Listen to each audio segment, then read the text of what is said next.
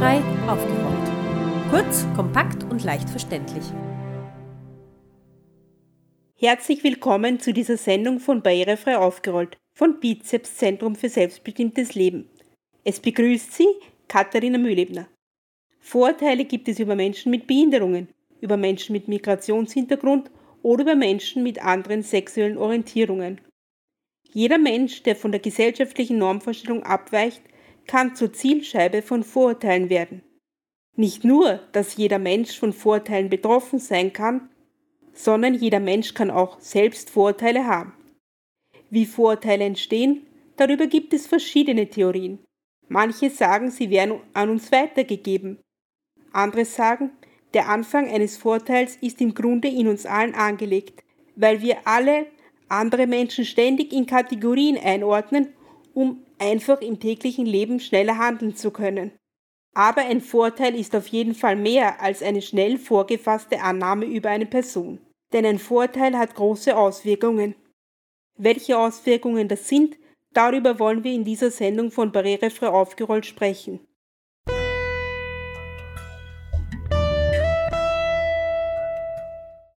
Simon Inu ist Journalist und Medienkritiker, der für internationale und österreichische Medien tätig ist. Beispielsweise ist er Mitbegründer und Chefredakteur von AfrikaNet und war für die Wiener Zeitung tätig. Auch arbeitet er bei dem freien Radiosender Radio Orange. 2005 gründete Inu den Verein M-Media, ein Verein zur Förderung der interkulturellen Medienarbeit. Immer wieder setzt sich Inno für mehr Diversität in den österreichischen Medien ein und für eine kritische Darstellung von Menschen mit Migrationshintergrund. Wir begrüßen heute Herrn Simon Inno zu unserer Sendung zum Thema Vorteile. Herr Inno, schön, dass Sie da sind. Das freut uns. Danke für die Einladung. Sie beschäftigen sich sehr stark mit der Darstellung von Menschen mit Migrationshintergrund in den österreichischen Medien. Was ist denn Ihre Ansicht zur Art der Darstellung? Was ist Ihnen da aufgefallen? Äh, in den österreichischen Medien haben wir eine ganz klare problemorientierende Berichterstattung. Das heißt, sehr viele Menschen mit Migrationsgeschichte kommen oft vor, entweder als Opfer oder als Täter. Und es gibt da inzwischen nur schöne Berichte, zum Beispiel äh, nur die, die etwas geschafft haben, sind das Pendant. Und ein, ein ganz, eine ganz normale Berichterstattung gibt es diesbezüglich überhaupt nicht, außer es gibt äh, äh, innerhalb von Medien, die selber von Migrantinnen und Migranten herausgegeben werden.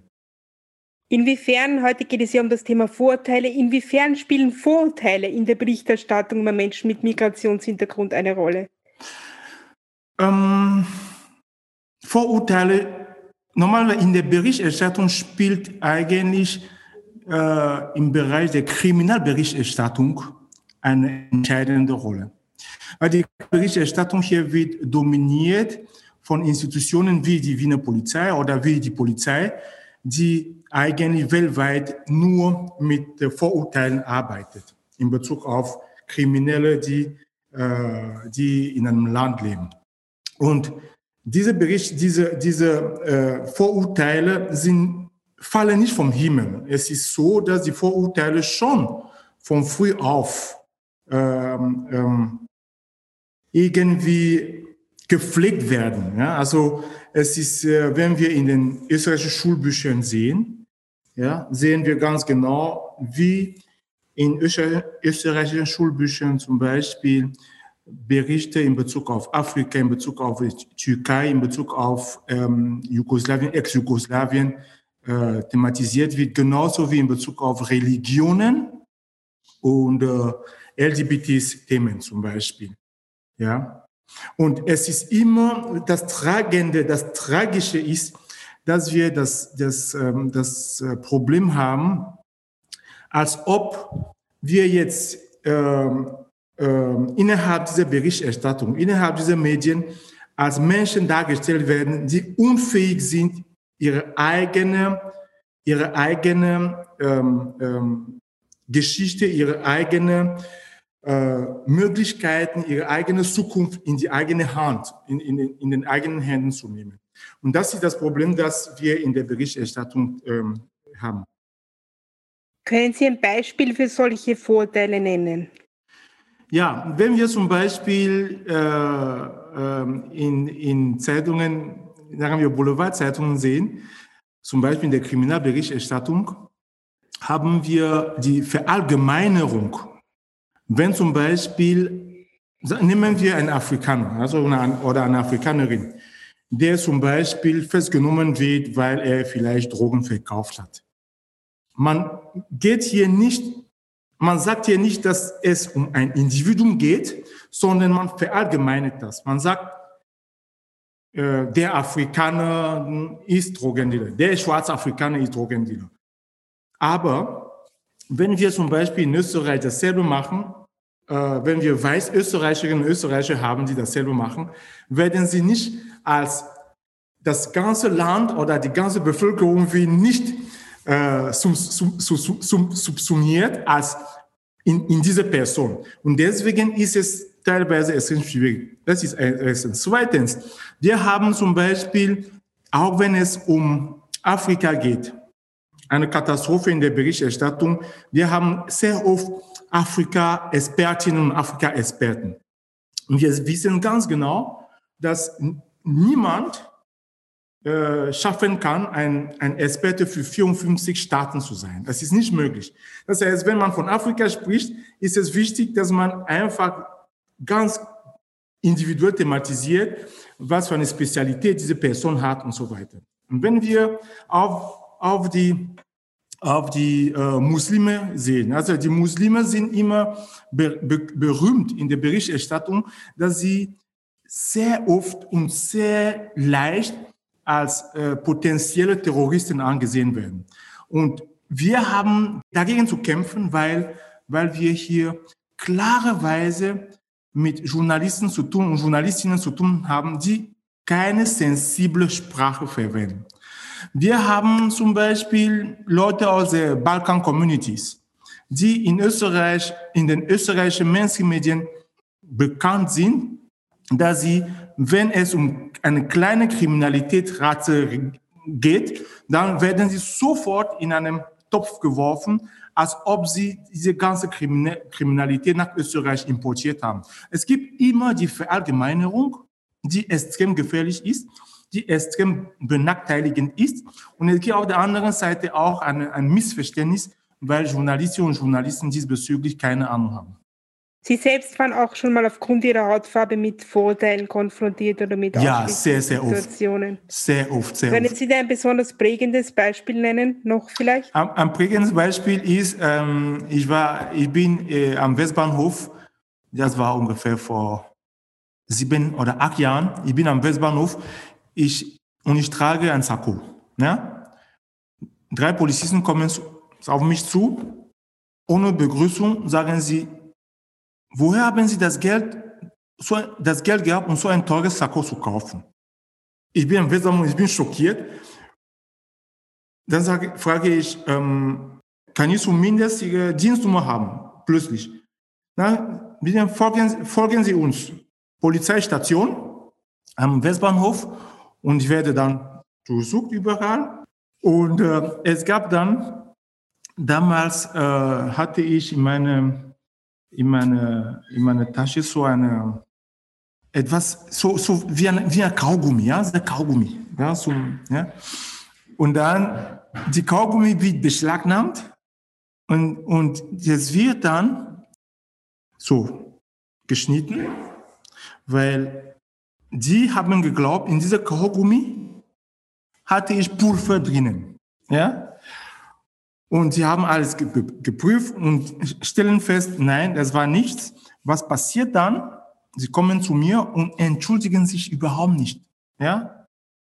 Das war für mich so prägend, dass ich gesagt habe, das kann nicht wahr sein. Das nur aufgrund eines Sakkos. Also, du trägst ein Sakko und dann Polizisten flippen aus, weil die in, in ihre Köpfen zum Beispiel glauben nicht, dass äh, schwarze Sakko tragen können. Was kann man denn jetzt gegen, diese, gegen diesen furchtbaren Rassismus tun? Was gibt es da für erfolgreiche Kampagnen? Na, ich glaube, das Entscheidende ist, dass erstens das Thema im, in der Mitte der Gesellschaft ankommt. Solange, sagen wir, die, mehr, die weiße Mehrheit nicht äh, keine, kein Bewusstsein dafür hat, können wir kämpfen, wie wir wollen, das wird sich nicht ändern. Also ganz sicher nicht. Aber zum Glück hat, zum Glück habe, haben wir in, in letzter Zeit mit Black Lives Matter zu tun und sehen, dass plötzlich dann gibt es innerhalb der Gesellschaft eine Sensibilisierung über das Thema. Und was man tun kann, gibt es so viel, so viele verschiedene Möglichkeiten. Also zumindest in der, in den Schulbüchern, da muss man dort anfangen. Weil wir können nicht äh, heute predigen, wir sind gegen Rassismus, aber gleichzeitig werden unsere Kinder, unsere Enkelkinder genauso mit rassistischen Vorurteilen ernährt, wenn sie, weil sie in, der in, in den Schulen ganz normal äh, erfahren. Das heißt, dort beginnen erstens äh, mit den Schulbüchern klarerweise sich äh, Passagen, die entweder die rassistisch sind, einfach zu eliminieren. Äh, man kann das nur machen, wenn man so mit einem Komitee von Menschen, von Erstbetroffenen äh, machen. Also deswegen sage ich, eine Person oder eine Gruppe kann das, nur die Weißen können das nicht machen und nur die Schwarzen können das nicht machen. Weil wir sind eine Gesellschaft, wo wir zusammenkommen sollen, um genau über diese Content gemeinsam austauschen sollen, damit es klar wird, was zu machen ist. Zweitens glaube ich, dass die, die verschiedenen äh, Medienschulen, die wir in Österreich haben, müssen einen antirassistischen journalistischen Workshop oder Kurs machen. Und ich glaube, es geht nicht mehr darum, dass sie sagen, na ja, also wir, wir sind in Österreich, wir sind nicht so, so oft betroffen und äh, naja, wenn sie Opfer sind, werden wir darüber schreiben und das war's, sondern die Journalistinnen und Journalisten sollen auch Weiterbildung, Fortbildung, Weiterbildung zum Thema Antirassismus in der Berichterstattung äh, haben. Also auf jeden Fall und dann die verschiedenen Kolleginnen und Kollegen, die in dem Bereich tätig sind, müssen, müssen auch aus ihrer eigenen Initiative müssen anfangen, sich mit ihrer eigenen Gesellschaft, nicht die weiße Gesellschaft, mit ihrer eigenen Gesellschaft auseinanderzusetzen, wie Vorurteile hier in dieser Gesellschaft entstehen. Ja, und das ist entscheidend wichtig, wenn wir das machen wollen.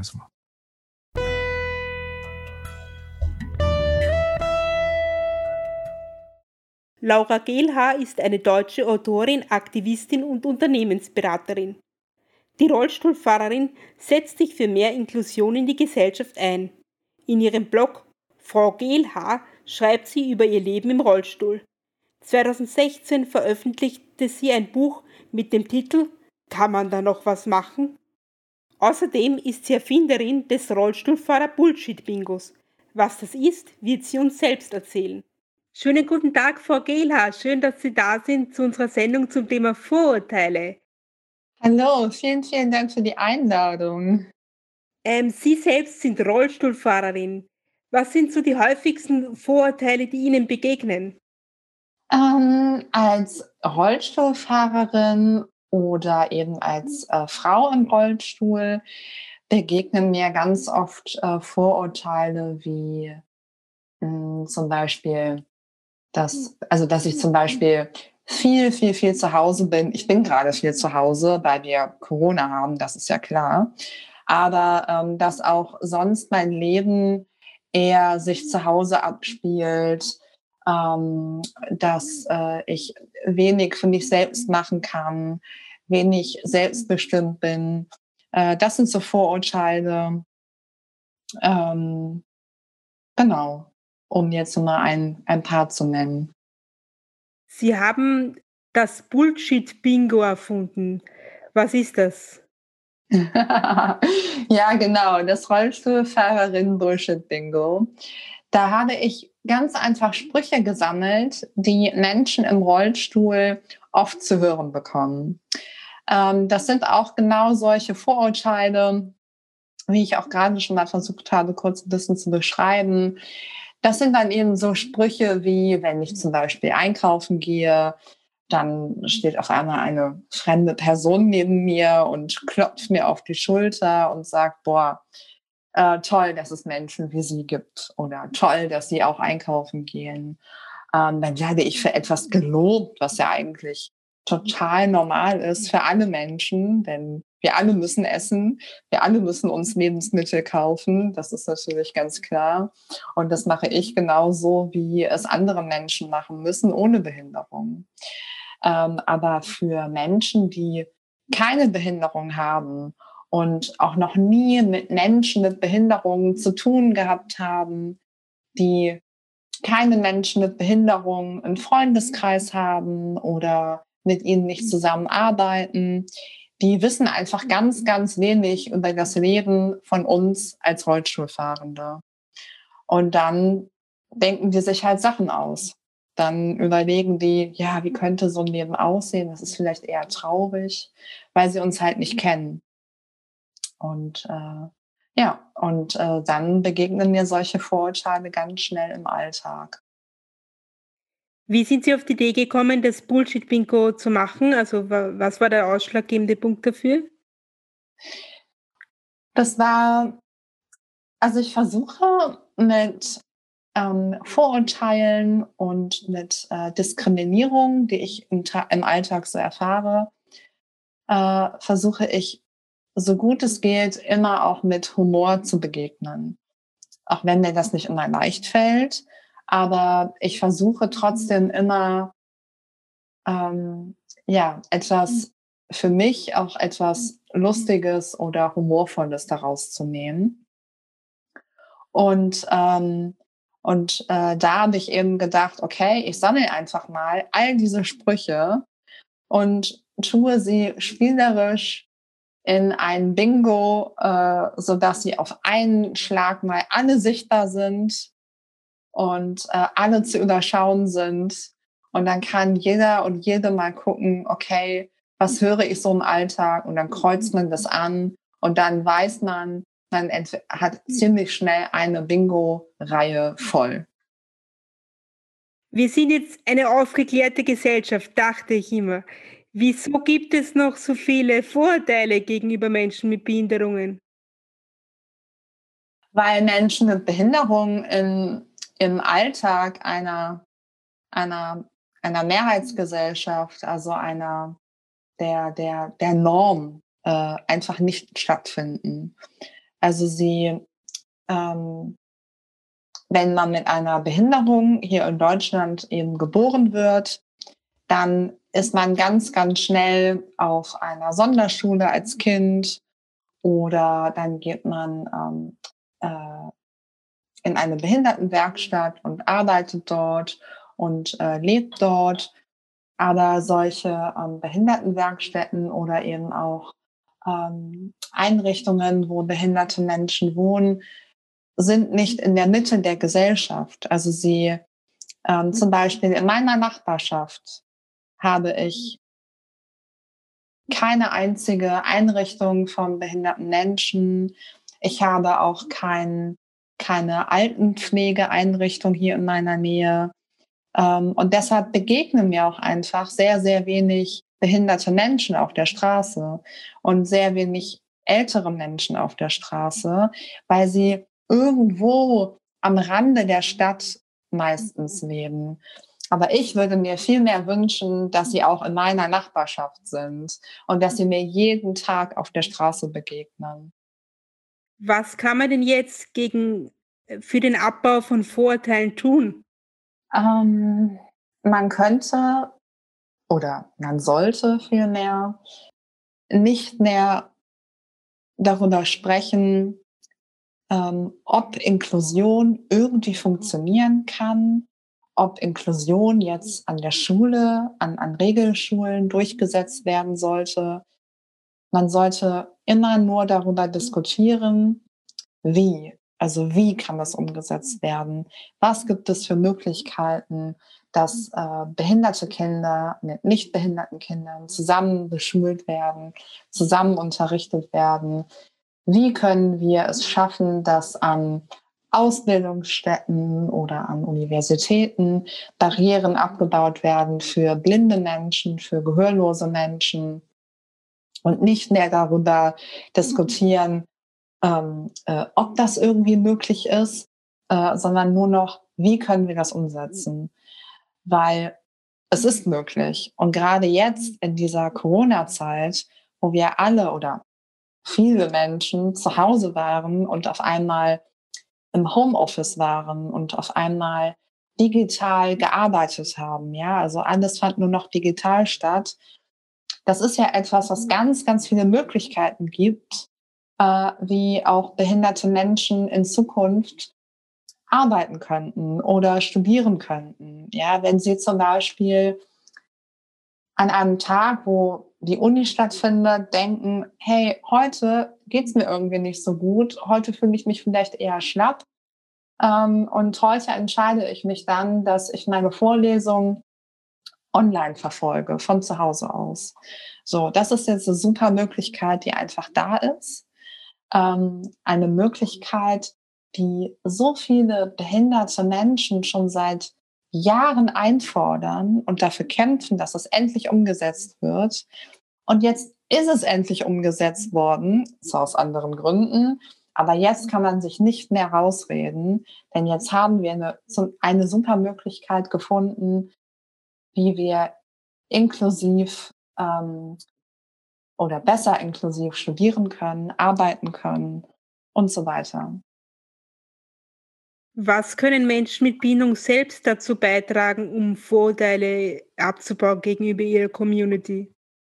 Mhm. Eine super gute Frage. Das ist so, so eine gute Frage, weil, weil immer, wenn ich mich jetzt so zurückerinnere an, an, an Interviews oder irgendwelche Mediensachen, dann werde ich immer gefragt, so ja, was können denn Nichtbehinderte tun, ja, dass Inklusion stattfinden kann. Ähm, und ich finde es sehr, ähm, sehr interessant auch zu sehen, dass eben auch behinderte Menschen ähm, äh, ableistisch sein können, aber aus unterschiedlichen Gründen oder, oder Hintergründen, weil zum Beispiel bei mir, ich weiß nicht, wie das bei Ihnen ist. Also ich bin mit meiner Behinderung aufgewachsen. Ich habe seit ich lebe, lebe ich mit meiner Behinderung.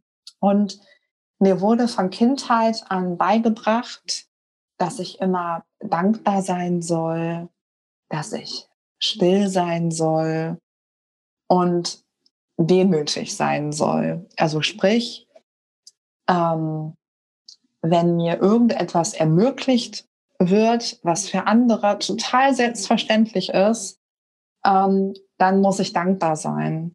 Und es gibt, gab mir natürlich im Laufe meines Lebens ein, ein Selbstwertgefühl, was nicht so stark war. Ja, also ähm, ich habe irgendwann eben auch geglaubt, ah ja, okay, also wir Behinderte, ja, wir müssen halt ruhig sein und wir müssen halt dankbar sein.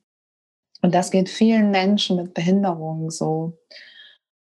Und ich würde mir so sehr wünschen, dass, ähm, dass wir es schaffen, ähm, behinderte Menschen ähm, oder dass wir so weit Barrieren abbauen können in der Gesellschaft, dass behinderte Menschen irgendwann nicht mehr das Gefühl bekommen, dankbar sein zu müssen, sondern es total selbstverständlich empfinden, dass sie mit der Deutschen Bahn fahren können, ohne dass sie sich vorher anmelden können äh, müssen, dass sie ähm, in den Bus steigen können, ohne dass irgendein grimmiger Busfahrer oder eine Busfahrerin die Rampe erst rausholen muss, ähm, sondern dass das alles selbstverständlich ist. Und dann wächst auch das Selbstbewusstsein von Menschen mit Behinderung. Dann bekomme ich das Gefühl in dieser Gesellschaft, ähm, Dinge auch als normal zu erachten.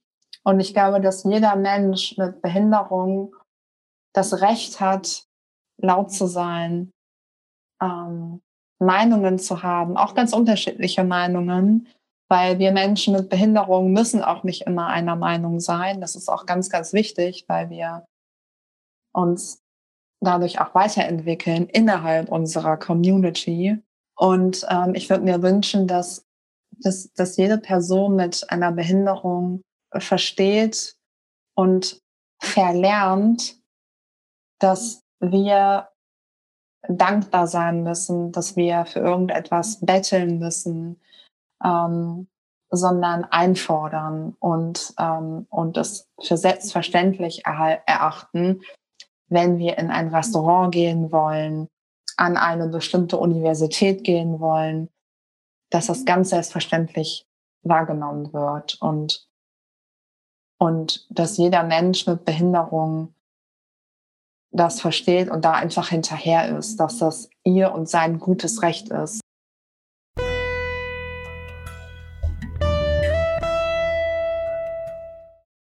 Ein Vorteil ist weit mehr als eine bloße falsche Annahme. Ein Vorteil kann über die gesellschaftliche Stellung einer Person entscheiden, darüber, ob sie Teil einer Gesellschaft ist oder nicht. Je mehr ein bestimmtes Vorteil in der Gesellschaft Verbreitung findet, zum Beispiel durch Medien oder in der Politik, desto gefährlicher kann es für die betroffene Gruppe werden. Vorurteile können im schlimmsten Fall sogar zu Gewalt und Ausschluss führen. Das war unsere Sendung zum Thema Vorurteile. Wir bedanken uns bei unseren Gästen für ihren Beitrag. Alle Informationen zu dieser Sendung sowie weiterführende Informationen zum Thema finden Sie auf unserer Internetseite www.barrierefrei-aufgerollt.at. Es verabschiedet sich Ihr Redaktionsteam Katharina Mühlebner, Markus Ladstätter und Martin Ladstätter.